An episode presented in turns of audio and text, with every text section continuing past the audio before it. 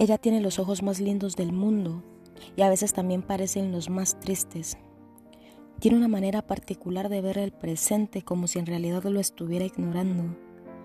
Es de las que sueña, nunca ha dejado de hacerlo y a veces se le escapan ciertos deseos que yo apunto en el tablero de mi memoria para luego hacerles un tachón a medida que veo todo lo que he logrado.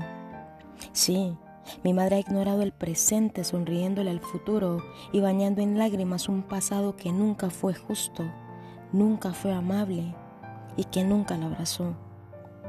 Jamás he logrado entender cómo es que pudieron herirle los que la hirieron, cómo pudieron seguir sus vidas tan campantes mientras le dejaban su rostro apagado. Pero sorpresas me llevé. Ella siempre se levantó, siempre, y al lado mío la notaba gigante, inalcanzable, indestructible.